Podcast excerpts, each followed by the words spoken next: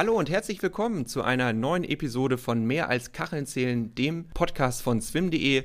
Meine heutige Gästin liebt das Wasser, wie wohl jeder von uns, aber anders als wir, die gerade in dieser kalten Jahreszeit vielleicht lieber in die warme Halle gehen, ist sie am liebsten draußen unterwegs und das auch noch ganz, ganz tief. Herzlich willkommen, Jennifer Wendland. Hallo Peter, vielen lieben Dank für die Einladung.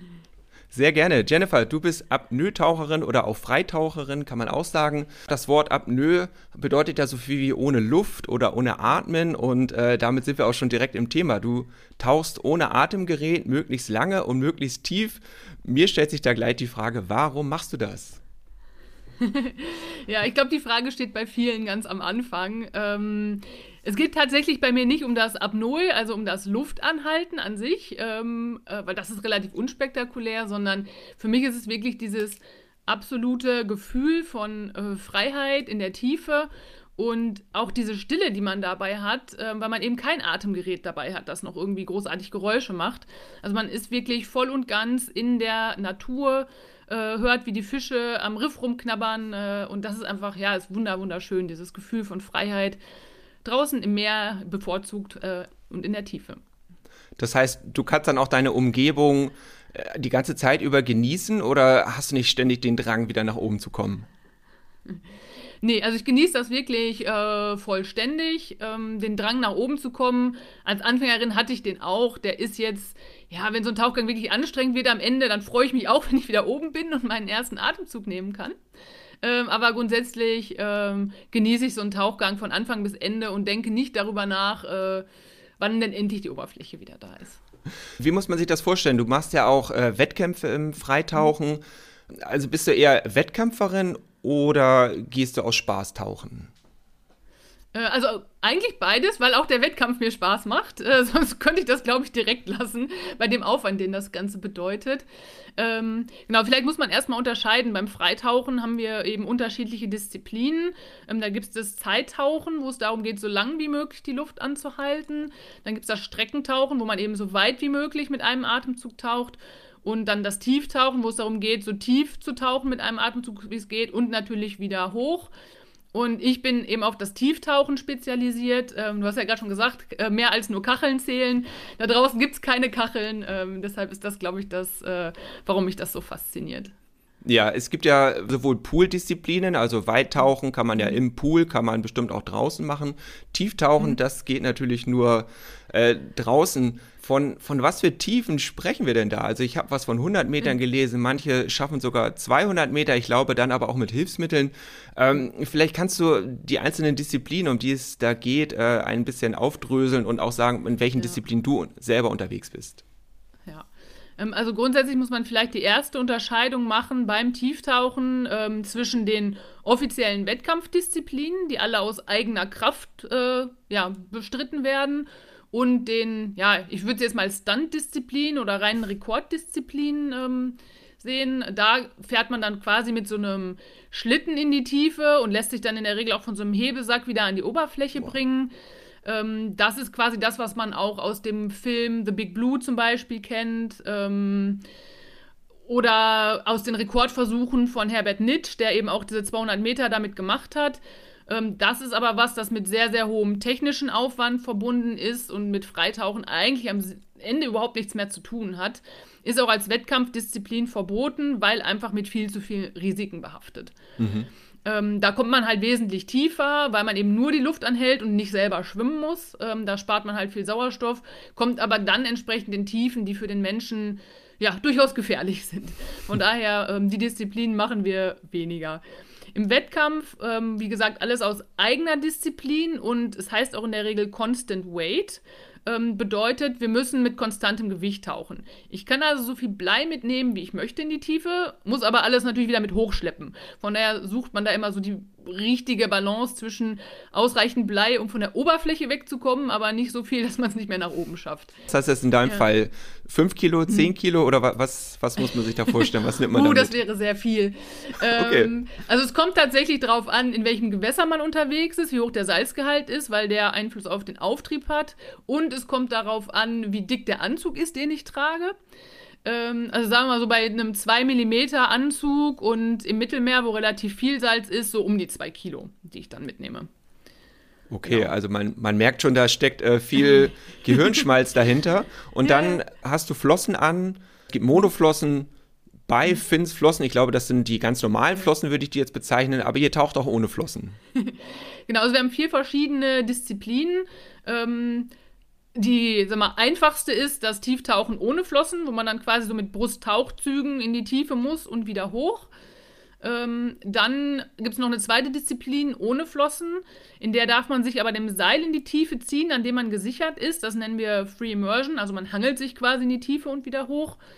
Ähm, dann gibt es eben das Tieftauchen mit der Monoflosse, wie du gesagt hast. Also schöne große, ja, viele sagen dazu Delfinflosse oder Meerjungfrauenflosse. Ich würde es einfach Monoflosse nennen. Und ähm, dann eben das äh, Tieftauchen noch mit Beifins, also mit zwei Flossen. Ähm, ja, normale Flossen würde ich es jetzt auch nicht nennen, weil die wesentlich länger sind als das, was ein Schwimmer im Schwimmbad normalerweise benutzt und außerdem auch nicht aus Gummi, sondern in der Regel mittlerweile aus Carbon. Ähm, das, ja, sind schon andere Geräte, als ein normaler Schwimmer jetzt im Pooltraining benutzen würde. Ich, ich glaube, das sind auch richtige Maßanfertigungen, oder? Kann das sein? Äh, in der Regel schon, ja. Und ja. auch dementsprechend teuer. und äh, von den ganzen Disziplinen, die du aufgezählt hast, welches ist, mhm. äh, welche machst du am liebsten? Oh, das wechselt tatsächlich von Jahr zu Jahr. Also in den letzten beiden Jahren habe ich ähm, fast ausschließlich mit Flossen trainiert, also Beifins und mit Monoflosse. Ähm, und habe da auch wirklich große Fortschritte gemacht. Für dieses Jahr juckt es mich auch so ein bisschen, mal wieder den anderen beiden Disziplinen eine Chance zu geben, weil ich die halt in den letzten drei Jahren eigentlich überhaupt nicht trainiert habe. Und für mich, äh, da meine Bestleistungen nicht an der Stelle liegen, bisher die offiziellen Wettkampfbestleistungen, wo sie hingehören. Wo machst du dein Training und wo finden die Wettkämpfe statt? Also ich weiß, die letzte WM war auf mhm. Honduras. Ähm, mhm. Ich wüsste, könnte jetzt gar nicht sagen, der See hier bei mir um die Ecke, wie tief der ist, aber der würde bestimmt nicht ausreichen äh, für dich zum Tieftauchen. Ja, also die Seen in Deutschland, äh, die sind natürlich tiefenmäßig in der Regel sehr begrenzt. Also ich wohne in Essen und hier in der Umgebung, ja, wenn man Glück hat, findet man 20 Meter. Wenn man ein bisschen weiter wegfährt, so zwei Stunden weiter weg, so 40 Meter.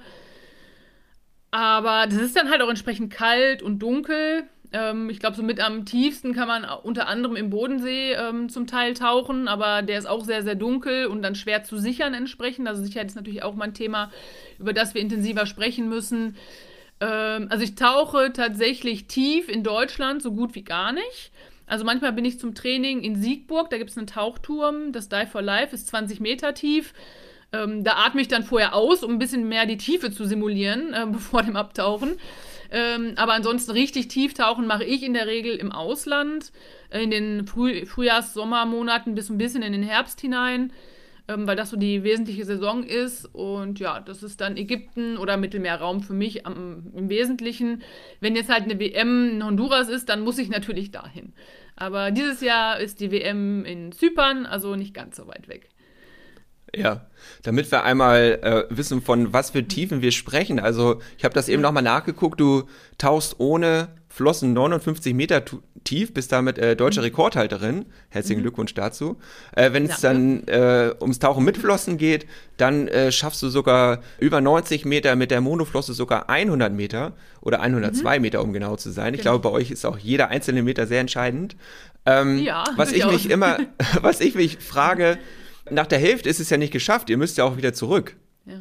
Das, wie, wie, plant ihr, wie plant ihr so einen Tauchgang? Ja, also das ist natürlich ein äh, langer Weg und ich bin jetzt in der Wintersaison, gehe ich zum Beispiel gar nicht tief tauchen. Mein letzter richtiger Tieftauchgang war im August und ich fange jetzt erst Ende April wieder das Tieftauchen an. Bedeutet, ich bin dann eine ganze Zeit aus dem Wasser raus. Und ich gehe dann nicht am nächsten Tag ins Wasser und mache 100 Meter. Definitiv nicht. Sondern man tastet sich in der Saison einfach nach und nach wieder an seine Tiefen ran und lernt einfach mit dem, sagen wir mal, Training, das ich über den Winter hatte, in dem ich ja, Form aufgebaut habe, ähm, wo liegen eigentlich aktuell meine Grenzen, was das Luftanhalten geht, was äh, den Druckausgleich angeht und so weiter. Wie tief komme ich damit? Das baut man nach und nach auf, immer so zwei, drei Meter tiefer in jedem Training, wenn es gut läuft. Und äh, ja, um am Ende dann zu gucken, ob man auf neue Bestleistungen kommt. Also das ist ein ganz langsames Herantasten. Man muss natürlich auch immer noch so ein bisschen die Tagesform berücksichtigen und ob es eine Strömung gibt oder nicht. Ne? Wir sind Outdoor-Sport, da gibt es dann auch mal Wellengang. Also es spielen immer viele Dinge eine Rolle bei der Entscheidung, wie tief man an einem Tag tauchen möchte. Aber es wird eben langsam aufgebaut und man muss tatsächlich sich sehr, selbst sehr, sehr gut kennenlernen, um das eben genau einschätzen zu können. Weil wie du gesagt hast, jeder Meter runter ist auch wieder ein Meter, den man rauf muss. Äh, und das kann ja auch am Ende relativ anstrengend werden. Weil man kann sich das halt vorstellen, auf dem Weg nach unten, wir haben halt an der Oberfläche erstmal Auftrieb. Und ich muss die ersten 20 Meter relativ ja, hart arbeiten, also schon ein bisschen mehr Energie investieren, um überhaupt in die Tiefe zu kommen. Aber ab einem gewissen Punkt, eben so grob ab 20 Meter, sage ich jetzt mal, ist meine Lunge so stark komprimiert durch den Druck, dass der Auftrieb weggeht. Und ich kann mich auf dem Weg nach unten dann mehr oder weniger, ja nicht wie ein Stein, so schnell falle ich nicht, aber wie im freien Fall äh, in die Tiefe bewegen. Ich mache da noch ein paar Flossenschläge zum Beispiel, um das Tempo zu halten. Aber im Grunde ist der Weg nach unten zum größten Teil ein freier Fall. Ja, da hilft mir halt die Erdanziehungskraft. Gegen die muss ich aber auf dem Weg nach oben wieder antreten. Ja, das heißt, wenn ich auf dem Weg nach oben aufhören würde, Flossenschläge zu machen, dann würde ich wieder nach unten sinken. Ja, also ich muss ständig in Bewegung bleiben. Und das ist äh, ja schon etwas, das sehr, sehr anstrengend ist, wofür man dann auch trainieren muss und wo man sich sehr sicher sein sollte, äh, dass das auch im ja, persönlichen Leistungsspektrum liegt in dem Moment man kann sich vorstellen, dass da unheimlich viel Training und auch äh, Wissen über, über Physik und so weiter äh, drinsteckt. Was ist denn der Trick? Wie, wie schafft man das, so lange die Luft anzuhalten? Ja, also es ist tatsächlich äh, mit dem Thema Wissen bei unserem Sport ganz interessant, ähm, weil er ja, also er ist jetzt nicht super neu, ist eigentlich eine der ältesten Sportarten der Welt, weil der Mensch ja schon immer irgendwie nach Muscheln und so getaucht ist. Aber äh, die Wissenschaft hat sich noch nie wirklich damit beschäftigt, was der Druck physiologisch beim Freitauchen eigentlich mit einem so macht. Also zum, vom Gerätetauchen, da gibt es viele Untersuchungen, ähm, aber da wir nicht atmen, gelten für uns noch ein paar andere Regeln. Und also wenn man jetzt wirklich in die Tiefe möchte, dann spielen eine Menge Faktoren eine Rolle. ähm, also einmal muss man natürlich lernen, die Luft anzuhalten. Ja, und für langes Luftanhalten gibt es zwei Faktoren. Das ist einmal eine hohe Toleranz gegen CO2. Ja, weil CO2 entsteht im Körper eben durch, ja, sag mal, den Stoffwechselprozess in der Zelle. Und CO2 ist auch das, was quasi einen Atemreiz auslöst. Und im Alltag atmen wir das ja immer wieder aus, ja, das heißt, der Atemreiz kommt dann so gar nicht. Also ich sitze ja jetzt nicht hier am Schreibtisch und habe einen Atemreiz. Ähm, wenn wir aber unter Wasser nicht atmen und die Luft anhalten, dann kommt eben irgendwann dieser Atemreiz, weil der CO2-Wert im Blut immer weiter ansteigt. Und da muss ich eben trainieren, dass mein Körper da nicht mehr so sensibel drauf reagiert und der unangenehme Atemreiz und die damit verbundenen Zwerchfellkontraktionen äh, nicht so früh einsetzen. Das zweite das ist natürlich eine Toleranz gegen niedrige Sauerstoffwerte, ja, weil das ist natürlich das Entscheidende. Wenn der Sauerstoffwert zu gering wird, dann äh, ja, wird man ohnmächtig, dann kommt der sogenannte Blackout. Und das kann man eben auch trainieren, dass der Körper niedrigere Sauerstoffwerte toleriert und dass er insgesamt vom Stoffwechsel effizienter wird, um erst überhaupt gar nicht so viel Sauerstoff zu verbrauchen. Das mhm. ist vielleicht das Wesentliche erstmal fürs Luftanhalten generell. Also das Entscheidende ist, oder sagen wir so, den Atemreflex, um das mhm. nochmal zusammenzufassen, der wird nicht dadurch ausgelöst, dass man zu wenig Sauerstoff hat, sondern mhm. dass der CO2-Gehalt zu groß geworden ist. Genau. Ist das, wenn man so Videos von Freitauchern sieht, die machen ja ganz spektakuläre Atemübungen, bevor es losgeht. Äh, was passiert da? Hat das auch damit zu tun? Äh, das ist eigentlich ganz spannend, dass du diese Wahrnehmung hast. Ähm, also spektakulären Atemübungen, die mache ich nicht vor einem Tauchgang. Vor einem Tauchgang atme ich tatsächlich ganz, ganz normal, ruhig in mich hinein, so ein bisschen ja, wie vorm Einschlafen, ein bisschen mehr Fokus vielleicht aufs Ausatmen, weil das Ausatmen, wenn man das verlängert, das beruhigt den Körper und das ist ja das, was ich möchte. Ich möchte möglichst ruhig werden. Äh, diese spektakulären Atemübungen, ähm, die dienen zum einen der Show. Also teilweise, was man da so auf YouTube sieht, das bringt nichts. Okay. ähm, zum anderen dienen die ähm, aber auch viel, um an der Flexibilität von Brustkorb, Zwerchfell, Bauchmuskulatur und so zu arbeiten. Ähm, weil wenn das alles schön flexibel ist, ähm, dann kann sich der Brustkorb und das Zwerchfell mehr quasi komprimieren in der Tiefe. Ja, also ich sag mal, ein äh, normal flexibler Mensch, der wird, wenn er tief taucht, ohne Atemgerät, ja, Luft anhalten, so bei 30, 40, 50 Meter Probleme bekommen. Ja, weil sein Brustkorb nicht flexibel genug ist, um diesem Druck standzuhalten. Ähm, weil die Lunge wird, wird ja immer kleiner durch den Druck und die kann sich dann irgendwann nicht mehr zusammenziehen, wenn der Brustkorb nicht mehr nachgibt, wenn er nicht flexibel genug ist.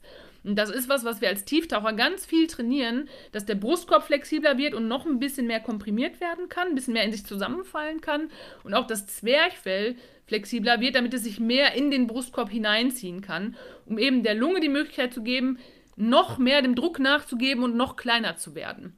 Und das ist, glaube ich, der wesentliche Grund, warum wir diese Atemübungen machen.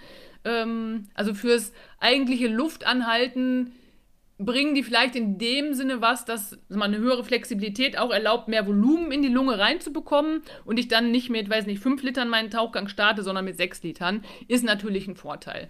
Aber direkt vor so einem Tauchgang äh, macht man diese Übung nicht. ja, ja, ich sag mal, ist das nicht saugefährlich, in diesem Bereich rumzuspielen, wenn ich das mal so nennen kann, in diesem Bereich äh, CO2 abatmen, Sauerstoff einatmen. Ja. Wie gefährlich ist dein Sport?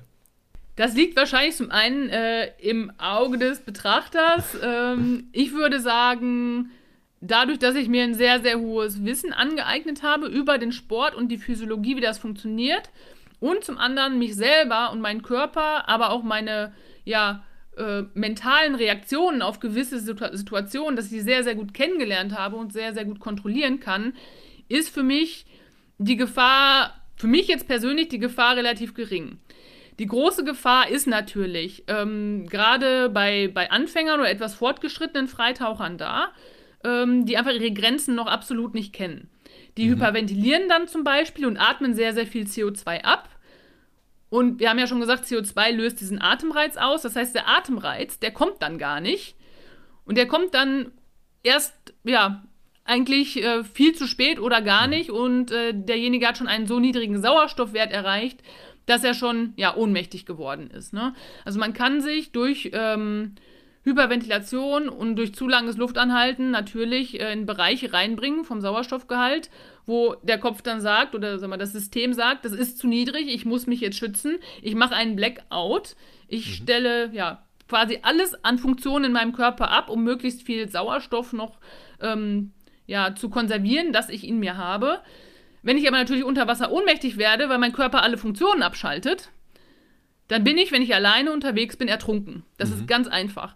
Und ähm, das ist halt immer das Traurige, also die Fälle in den Statistiken, von denen man immer hört, ähm, von Tauchunfällen, gerade beim Freitauchen, das sind in aller Regel Menschen mit äh, relativ wenig Erfahrung oder auch Freitaucherfahrung, teilweise auch gar keine Freitaucherfahrung, ähm, die auch alleine tauchen. Also wir haben halt ganz, ganz klare Sicherungsregeln im Freitauchen, damit nichts passiert. Ähm, und wenn die nicht eingehalten werden, ähm, dann steht am Ende eines Blackouts eben der Tod. Mhm. Und das muss man ganz, ganz klar wissen. Wir tauchen, das ist die allerwichtigste Regel, niemals alleine, niemals ohne Aufsicht. Und Aufsicht bedeutet nicht, dass da einer irgendwo am anderen Ende des Beckenrands ist, sondern der ist zwei, drei Meter von dir entfernt. Wenn man die Bilder aus dem Freiwasser sieht, da gibt es dann ja auch so Sicherheitstaucher, alle genau. paar Meter, sag ich mal was könnt ihr denn im, im Fall der Fälle tun? Könnt ihr dir dann ein Atemgerät reichen, wenn, es, wenn dir die Luft ausgeht? Äh, nee, das können sie nicht. Also zunächst einmal vielleicht beschreiben, wann die Sicherungstaucher überhaupt da sind. Also auf dem Weg nach unten ist keiner da. Ähm, da bin ich auch noch auf dem Weg nach unten. Da passiert ja erstmal in dem Sinne nicht viel. Ähm, wo Sicherungstaucher da sind, ist so in den letzten Metern zur Oberfläche. Also in der Regel so die letzten 30, 40 Meter zur Oberfläche werde ich dann von anderen Freitauchern begleitet. Das sind eben auch Freitaucher, das heißt, die haben gar kein Atemgerät dabei. Ähm, aber wenn ich unter Wasser ohnmächtig werden würde, bedeutet, ich würde die Hilfe von ähm, Sicherungstauchern benötigen, dann bin ich ja gar nicht mehr in der Lage, überhaupt zu atmen. Also was soll das Atemgerät da? Ne? Das, das würde überhaupt gar nichts bringen. Wenn ich ohnmächtig bin, kann ich auch unter Wasser nicht mehr so ein Atemgerät bedienen. Ähm, hat auch noch andere äh, Schwierigkeiten, so ein Atemgerät, weil man dann die Dekompressionszeiten aus dem Tauchen einhalten mhm. müsste.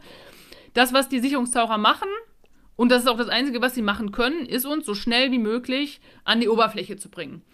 Weil an der Oberfläche kann, können sich dann direkt Ärzte um uns kümmern, falls es notwendig ist.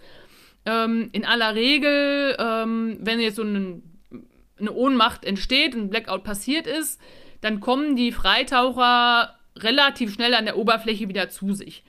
Also meinetwegen ist jetzt einer unter, bei fünf Metern vor der Oberfläche bewusstlos geworden, der wird ruckzuck an die Oberfläche gebracht und sobald das die Rezeptoren im Gesicht rund um Nase und Augen merken, dass wir wieder in der Luft sind, ja, die können das spüren, ob wir im Wasser oder in der Luft sind, setzt eigentlich in, in der Regel der Atemreiz wieder ein und der Taucher fängt sofort an zu atmen. Mhm. Ähm, wenn das nicht ist, dann würden wir natürlich mit einer Beatmung beginnen des Tauchers, ne, und der wird auch dann mit Sauerstoff versorgt, aber in aller Regel läuft das relativ glimpflich ab, aber eben nur, wenn Sicherungstaucher dabei mhm. sind. Weil ohne die Sicherungstaucher wäre es in dem Moment vorbei gewesen. Ne? Also das ist halt das, was man einfach immer wieder wissen muss. Ähm, tauche nie allein. Ja. Du hast gerade so den Unterschied auch ganz kurz angesprochen zum Tauchen mit Gerät. Das ist ja so eine Frage, die ich mir dann auch gleich gestellt habe. Die brauchen noch äh, stundenlang, um nach, wieder nach oben zu kommen, wenn die so richtig tief getaucht sind. Bei euch geht das, mhm. spielt sich das alles innerhalb von Minuten ab. Mhm. Äh, was ist da der Unterschied? Ähm, also so ein Tauchgang bei uns dauert ja, ich würde mal sagen, im Schnitt drei Minuten bis dreieinhalb Minuten.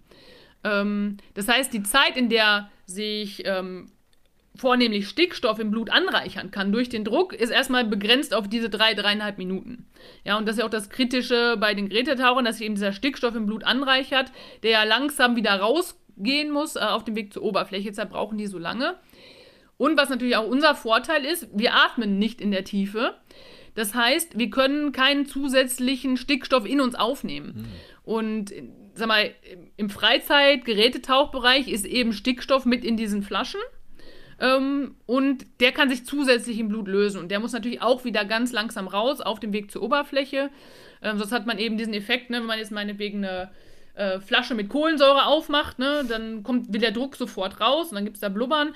Und genau das will man natürlich nicht, dass das im Körper passiert. Deshalb müssen die Gerätetaucher ähm, das sehr langsam machen. Bei uns ist es eben aus der Kürze und dass wir nicht atmen kein großes Problem. Trotzdem kann sich natürlich Stickstoff, weil wir haben den ja in der Lunge, ja, der kann sich im Blut lösen und muss auch wieder raus. Ähm, von daher würden wir in der Regel, wenn wir richtig tiefe Tauchgänge machen, quasi eine Dekompression hinterher nachholen. Mhm. Das bedeutet, ich nehme mir reinen Sauerstoff, gehe damit auf 4, 5 Meter Tiefe, darunter wird er toxisch, also maximal so diese 4, 5 Meter Tiefe, ähm, um, wenn da noch irgendwo Stickstoff ist im System, äh, in den, im Gewebe, den dann noch rauszukriegen. Ja. ja. Ja, Wahnsinn wie vorhin schon gesagt, was da alles dahinter steckt, das äh, bedenkt man ja. so als Otto Normal Schwimmer und Taucher überhaupt nicht. ja, ist ein bisschen komplex, gerade beim Tieftauchen. Ne? Das sind natürlich Probleme, die du beim Streckentauchen nicht hast. Ja, vielleicht trotzdem noch einen kleinen Punkt und zwar, also mir tun im Schwimmbad nach drei Metern ja schon, schon die Ohren weh. Äh, wie, wie kommt man da in deine Regionen und mhm. oder machst du alle paar Meter Druckausgleich? Äh, ich mache nicht alle paar Meter Druckausgleich, ich mache eigentlich ständig Druckausgleich. Also das Entscheidende ist eben, ähm, dass wir einen Druckausgleich herstellen zwischen, ich sag mal, dem, dem Mund-Nasen-Rachenraum und eben den Ohren. Ähm, da muss Luft gedrückt werden durch die Tuben in das Mittelohr. Weil wenn der mhm. Druckunterschied dann sonst zu groß wird, ne, zwischen auch äh, Außendruck und Innendruck im Mittelohr, dann kann das Trommelfell reißen. Mhm. So, das ist auch dieser Druck, den du spürst. Das ist quasi das Trommelfell, wie es sich so langsam äh, nach innen zieht, weil ein Unterdruck im Mittelohr entsteht durch den hohen ja. äußeren Druck. Und den Druck musst du halt eben ausgleichen, diesen Unterdruck. Ähm, und Luft durch die Tuben, die quasi den Mund mit den, oder ja, den Mund-Nasen-Rachenraum mit den Ohren verbinden, ähm, da muss die Luft durch.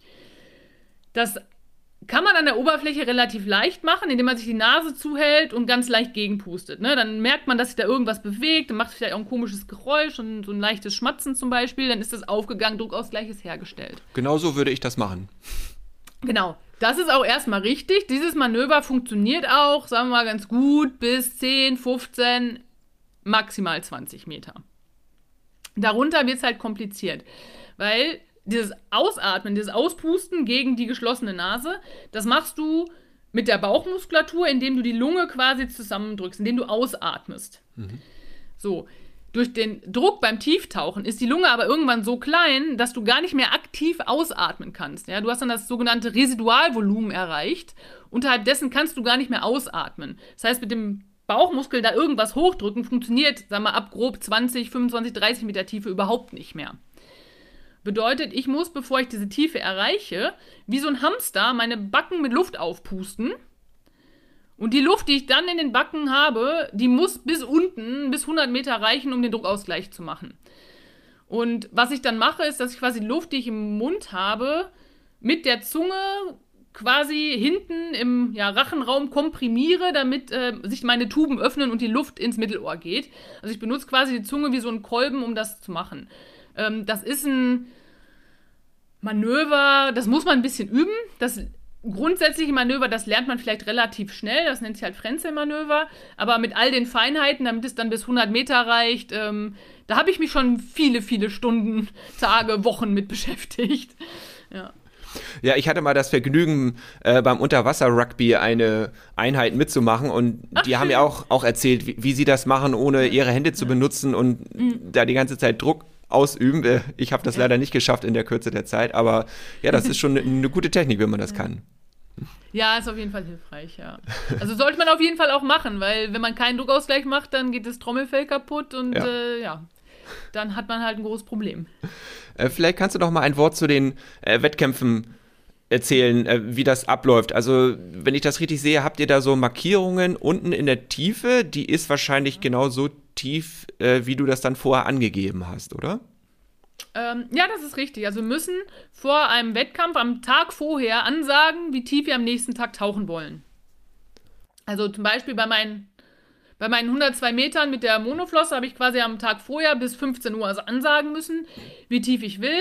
Habe mir dann überlegt, okay, was traue ich mir am nächsten Tag zu? Habe mir den Wetterbericht angeguckt, ja, ist da irgendwas, was dem entgegensteht? Habe überlegt, was sagen eigentlich meine Konkurrentinnen an? Wo, an welcher Stelle würde ich mich damit platzieren? Will ich vielleicht ein bisschen mehr Risiko gehen oder ein bisschen weniger Risiko? So ein bisschen so ein Pokerspiel. Habe mich dann am Ende halt für diese 102 Meter entschieden. Ähm, dann wird eben am nächsten Tag dieses Tauchseil, ähm, das ist begrenzt am Ende mit so einer Bottomplate, nennen wir das, so eine Grundplatte. Die ist dann genau auf 102 Meter. Tiefer als diese 102 Meter komme ich dann auch nicht mehr. Das ist natürlich auch ein Sicherheitsaspekt, ja, dass man einfach weiß, okay, ich komme maximal so tief, wie ich mir auch vorgenommen habe, weil ich muss ja auch wieder rauf. Ähm, und da an dieser Bottomplate sind dann auch so, ja, wir nennen das Tags, also so kleine ähm, Zettelchen dran, die müssen wir damit zur Oberfläche bringen. Das ist quasi der Beweis, dass wir unten waren. Wenn wir das nicht mit hochbringen, dann gibt es Strafpunkte. Aber in der Regel hat man es dann halt in der Hand. Ähm, man kann natürlich auch jederzeit eher umdrehen. Also wenn ich jetzt 102 ansage, kann ich auch bei 90 umdrehen. Aber das gibt dann am Ende auch so viele Strafpunkte, dass ich dann aus jeglicher Platzierung raus bin. Also eher umdrehen ist immer mit vielen Strafpunkten verbunden und in der Regel ein Problem. Von daher muss man sich sehr, sehr genau überlegen, ähm, welche Tiefe man angibt, weil man hat genau den einen Versuch. Also bei der WM, du hast pro Disziplin, hast du genau den einen Versuch. In einem Zeitfenster von 30 Sekunden kannst du abtauchen. Wenn du es nicht machst, dann ist dein Versuch vorbei. Oh. Ja. Ja, strenge Regeln. Und du kannst dann anscheinend auch nicht sagen, wenn du dich unten irgendwie blenden fühlst, sagen, ich tauche einfach nochmal fünf Meter weiter. Nein, weil das eben viel zu gefährlich wäre. Ja. Mhm. Wo du gerade diesen 102 Meter Tauchgang ja. ansprichst. Das war, soweit ich weiß, mit der Monoflosse, aber ich meine, ja. das ist auch der, wo du auf dem Rückweg einige Probleme hattest. Du hast, glaube ich, bei Social Media was geschrieben von so Gefühl der Ohnmacht. Ah, was, äh, was ist da passiert? Okay, äh, da ist viel passiert. Also ich glaube, man muss erstmal zum Kontext wissen. Ähm, das war bei der WM in Honduras und äh, ja, ich hatte drei Wochen vorher meinen positiven Corona-Test. Ähm, und normalerweise taucht man sich bei einer WM erstmal ordentlich ein äh, und guckt dann so ungefähr, wo man hinkommt. Ich habe dann erstmal statt Eintauchen äh, ja, zehn Tage in Quarantäne verbracht und dann versucht, irgendwie tief zu tauchen. Äh, meine Stirnhöhlen waren aber so dicht, dass ich die ersten Tage nicht tiefer als zwei Meter kam. Hm. Ähm, als es dann wieder ging, habe ich mich so langsam an meine Leistung rangetastet und ähm, es kamen erst die drei anderen Disziplinen und in denen lief es wirklich sehr, sehr gut für mich. Ähm, ich war auch relativ konservativ unterwegs. Ähm, aber in der letzten Disziplin dachte ich, okay, die liefen jetzt so gut, ich will ein bisschen mehr riskieren. Hab dann eben die 102 Meter angesagt. Äh, runter auch problemlos geschafft und drauf habe ich dann aber schon, sag mal, die Erschöpfung und Müdigkeit meines Körpers gespürt. Ähm, einmal durch die lange WM, es war ja schon der letzte Tauchgang und ich denke, dass quasi Erschöpfung durch die Corona-Infektion auch noch eine kleine Rolle gespielt hat in dem Moment. Ähm, es war zum einen, dass die Beine extrem schwer geworden sind. Also ich meine, Sprinter, also Schwimmer kennen das vom Sprinten. Ne? Am Ende werden deine Beine richtig, richtig müde und schmerzen. Ähm, weil sie eben nicht mehr ausreichend mit Sauerstoff versorgt werden. Und wir atmen da unten ja nicht. Das heißt, der Sauerstoff für unsere Muskulatur ist äußerst begrenzt und am Ende brennt es halt einfach immer in der Muskulatur. Und in dem Tauchgang, ähm, ja, besonders stark leider, habe ich es dann eben gespürt. Ich war einfach auch sehr erschöpft. Und was auch dazu kam, also 102 Meter Tiefe sind jetzt schon einiges. Und ähm, wir haben ja vorher schon um, über das Lösen von Gasen unter Druck gesprochen. Und was halt ähm, passiert, ist natürlich, dass auch die Gase bei uns, auch wenn wir jetzt unter Wasser nicht atmen, sich besser in unserem Blut lösen, allein durch den Druck. Das sind zum einen Stickstoff und zum anderen das CO2. Sauerstoff auch, das ist ein Vorteil, aber Stickstoff und CO2 ist ein Nachteil, wenn sich das im Blut stärker löst, weil das beides Narkosegase sind. Und ähm, ich habe halt in der Tiefe dann gespürt, also ich würde es jetzt nicht als Bewusstseinsverlust beschreiben, sondern ich habe einfach gespürt, dass so eine leichte Narkose einsetzt bei mir. So ein bisschen wie wenn man halt betrunken ist, ne? Du bist nicht mehr so hundertprozentig her mhm. über ähm, das, was du fühlst, über deine Bewegungen. Und es war, hat einfach sehr, sehr viel Fokus für mich benötigt, eine ordentliche Technik beizuhalten und einen ordentlichen Rhythmus beizubehalten auf dem Weg nach oben. Ähm, ich glaube, ich habe dabei auch relativ viel Kraft, mentale Kraft und Sauerstoff gelassen, weil mir dann so ungefähr so 20 Meter vor der Oberfläche bewusst wurde, okay, das wird beim Auftauchen jetzt sehr, sehr knapp. Also es ist nicht mehr sehr viel Sauerstoff da. Irgendwie war mir klar, ja, ich schaff's bis oben, aber ich wusste, an der Oberfläche werde ich kämpfen müssen.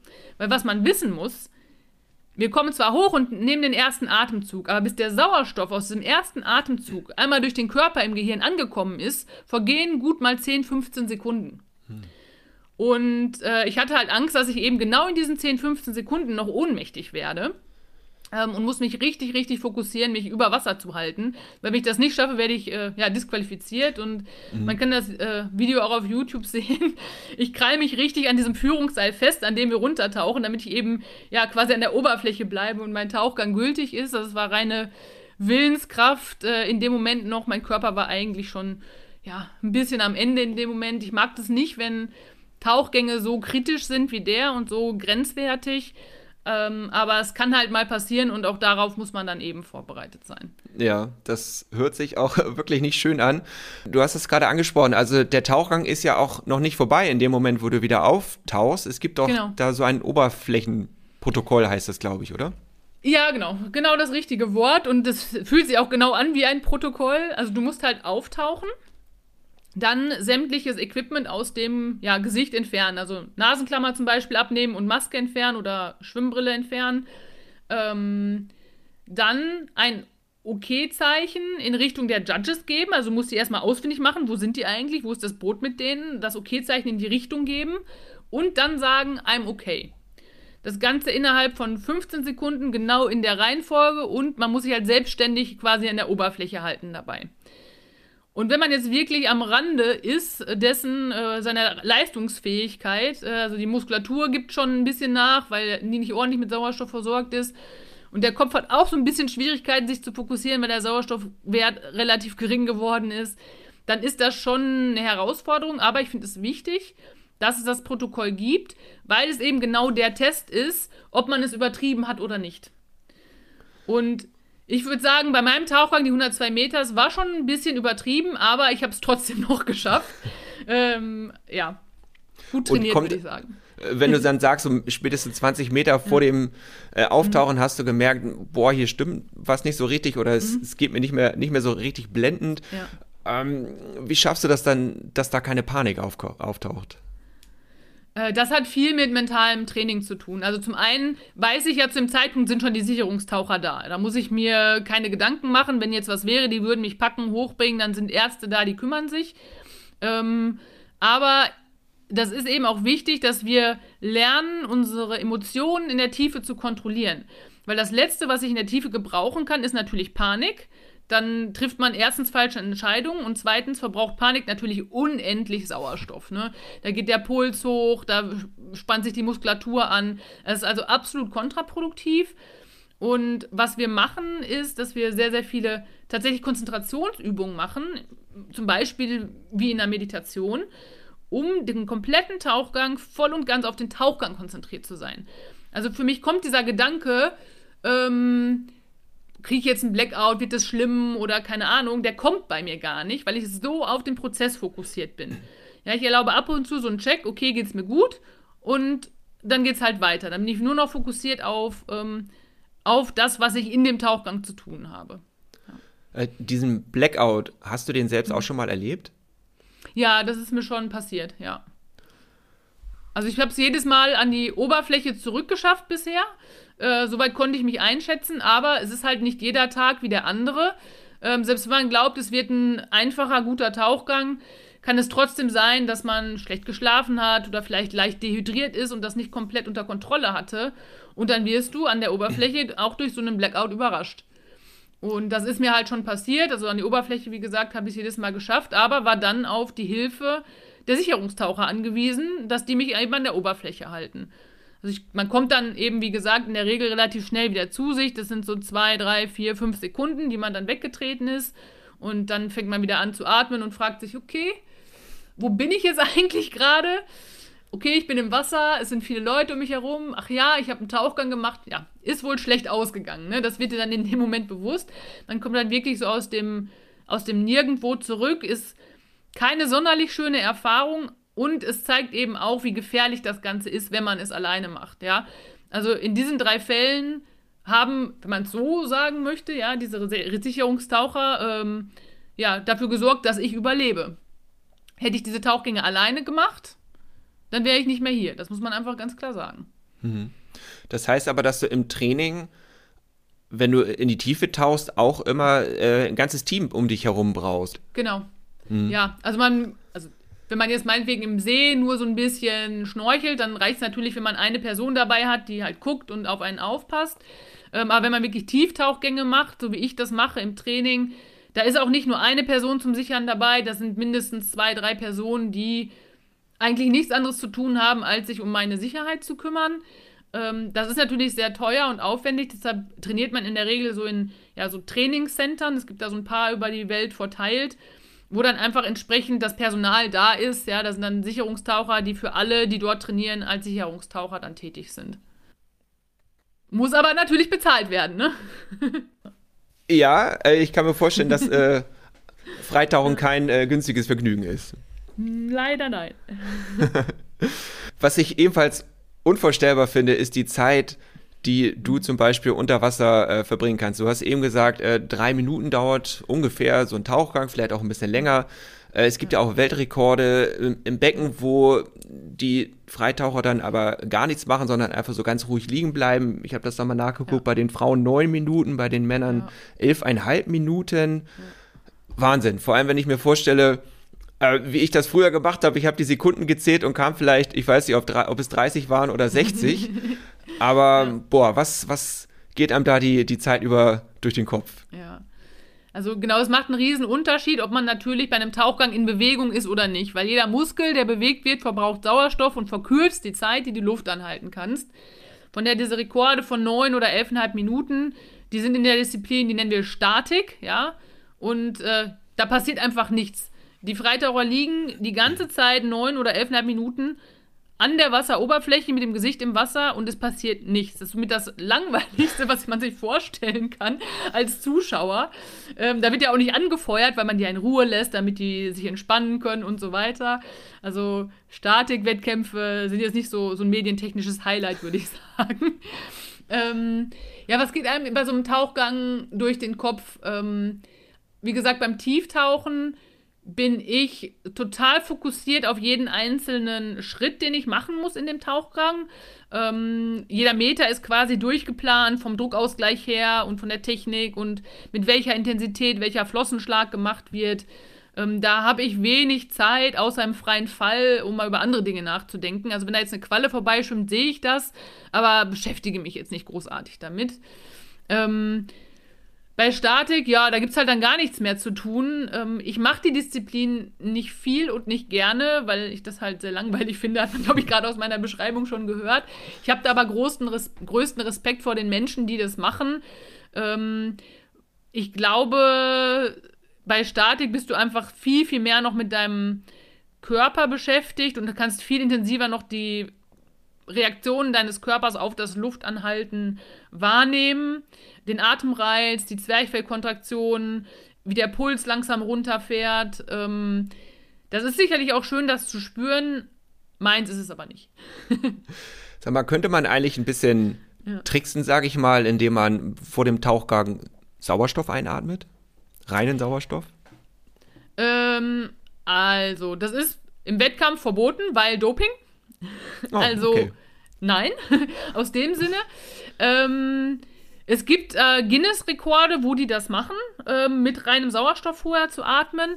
Äh, das erhöht natürlich die Zeit, die du Luft anhalten kannst, enorm, ja. Weil in der sag mal, normalen Umgebungsluft haben wir halt grob 20% Sauerstoff. Wenn du das Ganze verfünffachst, dann hast du natürlich fünfmal mehr Sauerstoff allein schon in der Lunge, ähm, aber auch mehr wahrscheinlich schon im Blut und im Gewebe gesättigt, ist also ein Riesenvorteil. Da werden auch, glaube ich, mittlerweile über 20 Minuten oder so geschafft. Ähm, sind dann aber dann 20 Minuten Langeweile, also muss man sich halt auch zu entscheiden. Ja, zum Zugucken ja. ist das wahrscheinlich wirklich nicht so spannend. äh, da hast du sicherlich ja. recht, aber diese, diese ja. Zeiten, die da am Ende rauskommen, die sind halt wirklich äh, faszinierend. Genau. Aber ist eben Doping mit Sauerstoff, ne? Das muss man auch ganz klar sagen. Und äh, das wird dann halt häufig vergessen. Deshalb, mich regt es manchmal so ein bisschen auf, dass diese Rekorde dann von 20 Minuten so glorifiziert werden weil es ist einfach Doping. Also du sagst ja auch nicht ein Schwimmer, der jetzt, weiß ich nicht, 20 Jahre Epo in sich reingestopft hat, ähm, der macht eine super mega Leistung, auf, ne, auf die man jetzt stolz sein kann. Ne? Das würdest du ja. ja auch nicht sagen. Ja, klar. Ja. Sag mal, wie bist du eigentlich zu diesem schönen Sport gekommen? Gab es da einen bestimmten Auslöser oder hast du irgendwie im Schwimmbad gemerkt, dass du unheimlich lange die Luft anhalten mhm. kannst? Wie ging es bei dir los? Ja, ich würde fast sagen, es war bestimmt angeboren, weil wenn ich so äh, zurückblicke, ich bin schon immer gern geschwommen, immer gern im Wasser gewesen. Ähm, als ich jünger war, dann auch bei der DLAG und da musste auch immer einer Strecken tauchen bei diesen Wettkämpfen und das habe ich schon immer geliebt. Ähm, dass das ein Sport an sich ist, das ist, hatte ich aber keine Ahnung. Das habe ich erst rausgefunden, als ich im Studium auch irgendwann mit Unterwasser-Rugby angefangen hm. habe. Da konnte ich auch schon sehr gut die Luft anhalten und habe dann irgendwann auch entschieden, ja, mache ich mal so einen Anfängerkurs Freitauchen. Und damit fing das dann eigentlich alles an. Äh, habe schon beim Anfängerkurs äh, sehr, sehr gute Weiten geschafft, wo ich gar nicht wusste, dass das was Besonderes ist. Aber ja, hat halt geklappt und äh, dann bin ich da halt nach und nach so, ja, rutscht man da halt rein. Ne? Man lernt immer so ein bisschen und am Anfang taucht man 20 Meter tief und denkt sich, boah, das ist schon echt viel. Und dann denkt man sich, ja, wenn ich irgendwann mal 40 schaffe, dann ist das echt cool. Und dann schaffst du 40 und denkst du, ja, so schwer war das jetzt nicht. Also ist dann das nächste Ziel irgendwie 60, 80, 100, ne? Und äh, ja, entwickelt sich halt so nach und nach weiter. Also ich habe auch nicht damit angefangen, mit dem Freitauchen mit dem Ziel, Weltmeisterin zu werden oder einen Weltrekord aufzustellen. Ähm, das ist aber trotzdem entlang des Weges dann irgendwann passiert. ja, letztes Jahr waren ja die Weltmeisterschaften äh, ja. auf Honduras, dieses Jahr ja. Zypern. Äh, das sind ja die schönsten Orte auf der Welt, kann man sagen. Hast du einen Lieblingstauchspot? Ja, das ist wahr. Also äh, bei unserem Sport, der Vorteil ist, man ist immer irgendwo, wo es schön ist. Meist schöne Strände und kristallklares, blaues, warmes Wasser. Äh, boah, ein Lieblingsort. Das ist schwierig. Also von der Unterwasserwelt her finde ich schon Ägypten rund um Sharm el-Sheikh sehr schön. Ähm, zum reinen Tieftauchen.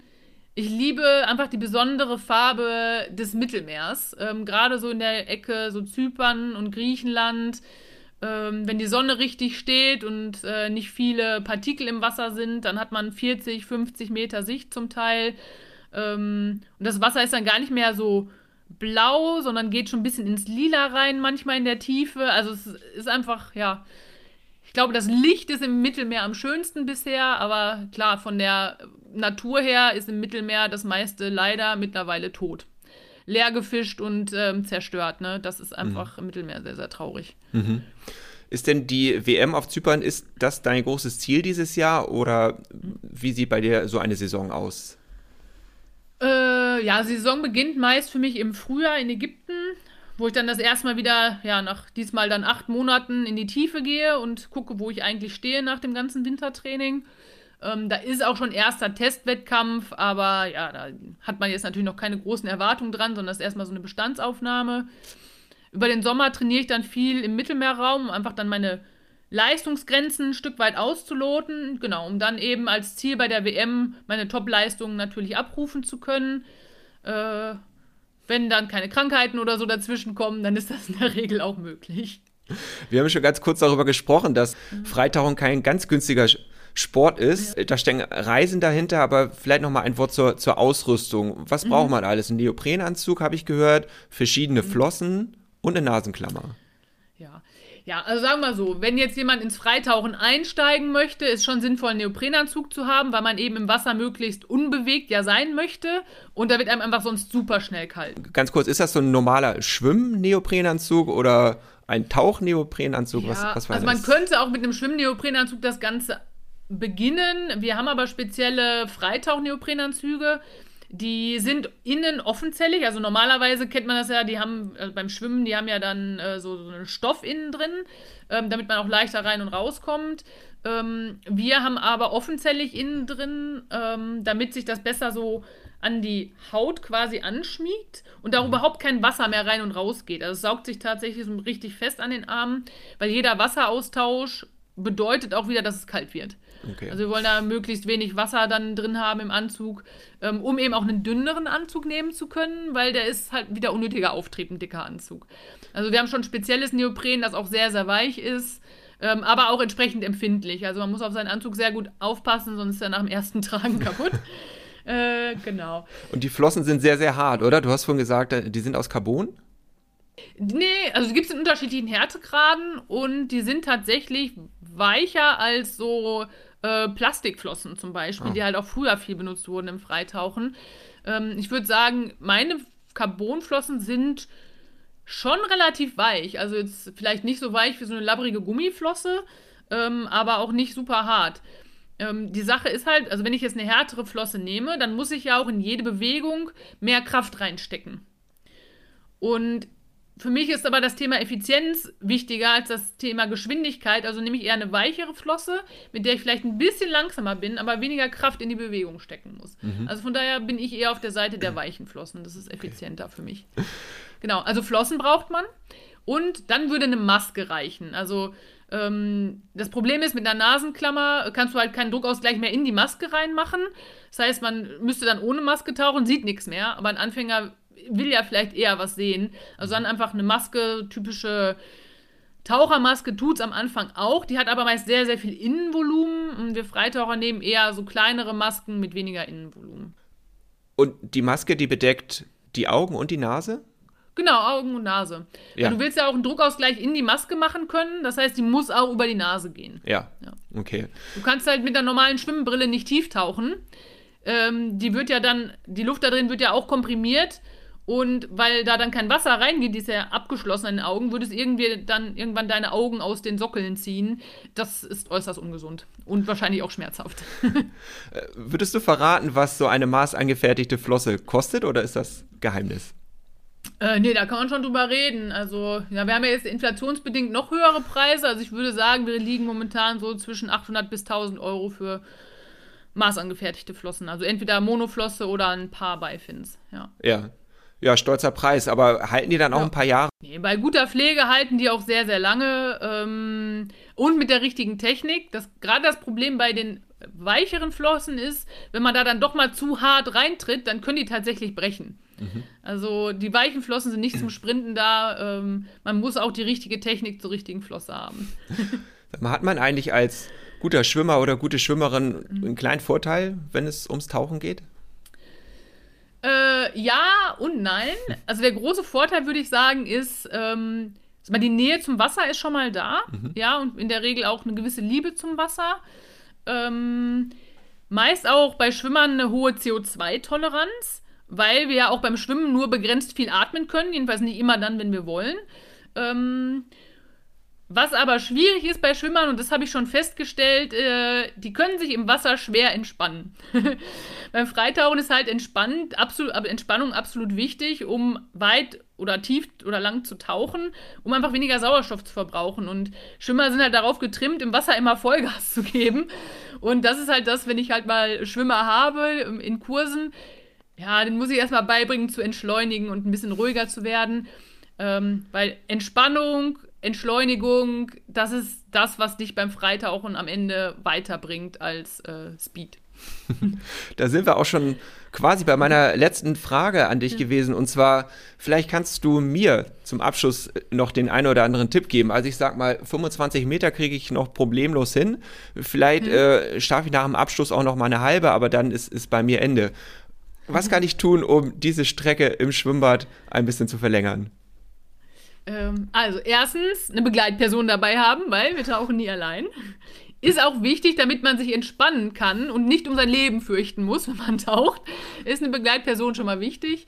Ähm, und das Zweite ist dann tatsächlich, sich vor dem Tauchen ein bisschen Zeit nehmen, auch runterzukommen und zu entspannen, den Puls runterzubringen und dann eben während des Tauchens nicht hektisch zu werden. Keine schnellen Bewegungen, keinen Sprint machen, sondern wirklich entspannt äh, ja, den Tauchgang genießen. Natürlich nicht so langsam, dass man irgendwie auf der Stelle tritt, ähm, aber eben auch nicht sprinten. Das sind so, glaube ich, erstmal die Grundregeln.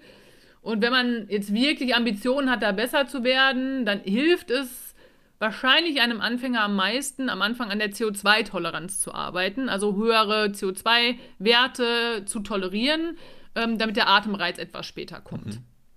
Und wenn dieser Atemreiz kommt, dann sofort auftauchen oder kann man dann noch ein paar Meter weiter tauchen? Also in der Regel wird man dann noch ein paar Meter weiter tauchen können, ähm, weil der, der, halt durchs CO2 getriggert wird, der Atemreiz, und nicht durch niedrige Sauerstoffwerte. Ähm, es ist aber tatsächlich, es ist schwer, da eine Regel zu formulieren, weil alle Menschen unterschiedlich sind, weil auch jeder Tag unterschiedlich ist. Ähm, also es gibt halt bei mir Tage, an denen kommen die Kontraktionen nach 75 Metern Streckentauchen. Es gibt Tage, da kommen die erst nach 125 Metern, ja. Ähm, aber ich kann dann trotzdem noch 75 Meter mehr, also bis 200, 225 Meter Strecke tauchen, ja. Und schaffe dann noch 100 Meter mit den Kontraktionen. Ähm, das ist aber nicht für jede Person der Fall. Ne? Deshalb lässt sich da schwer so eine Regel draus ableiten.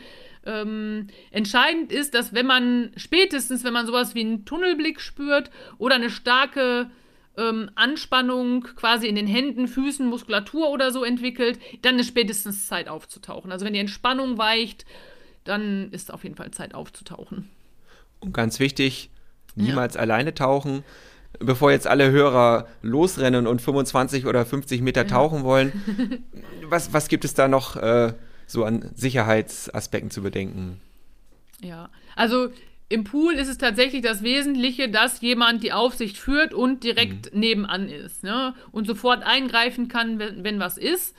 Ähm, dann ist natürlich das Wichtige, wenn es zum Blackout kommen würde, sollte man die Person in Ruhe, nicht mit Hektik oder so, aus dem Wasser rausholen, also zum Beckenrand bringen, zusehen, dass die Atemwege immer über Wasser bleiben, dass wenn quasi dieser ähm, die Ohnmacht sich wieder löst und der wieder zu sich kommt, dass er auch sofort atmen kann. Ja? Das Wichtigste ist dann, die Atemwege über Wasser zu halten. Dann die Person aus dem Wasser rauszubringen und ganz in Ruhe quasi zu sich kommen zu lassen. Wenn die Person nach 15, 20 Sekunden noch nicht wieder atmet, ja, dann sollte man mit einer Beatmung beginnen, spätestens, ja, ähm, dann wird es halt höchste Zeit und einen Arzt rufen, ja. Also hoffen wir, dass es äh, niemals so weit kommt. Fassen noch einmal genau. zusammen. Genau. Ähm, ja. Entspannt rangehen an die Sache, keine hektischen Bewegungen und niemals allein. Ich habe schon Freunde verloren, die meinten, sie seien unsterblich und könnten alleine Strecken tauchen und ich möchte nicht, dass ja, irgendjemand das erleben muss, dass es seinen Freunden passiert oder dass jemand das seinen Freunden oder seiner Familie antut. Also nehmt diese Warnung bitte ernst. Das nehmen wir als Schlusswort. Ja. Vielleicht kein so schönes Ende, aber ich glaube, es ist wichtig, das ja. zu sagen. Auf jeden Fall. Jennifer, vielen, vielen Dank für diesen Podcast. Ich bin wirklich äh, fasziniert, was für Leistungen du in der Tiefe vollbringst und freue mich schon zu lesen und zu hören, was dir dieses Jahr gelingt. Das war's für diese Woche mit unserem Podcast Mehr als Kacheln zählen. Mein Name ist Peter Jakob, ich bin der Chefredakteur von swim.de und falls ihr in den nächsten Wochen bis zum nächsten Podcast etwas über Schwimmen lesen wollt, könnt ihr das natürlich auf unserer Website swim.de. Tschüss, bis zum nächsten Mal.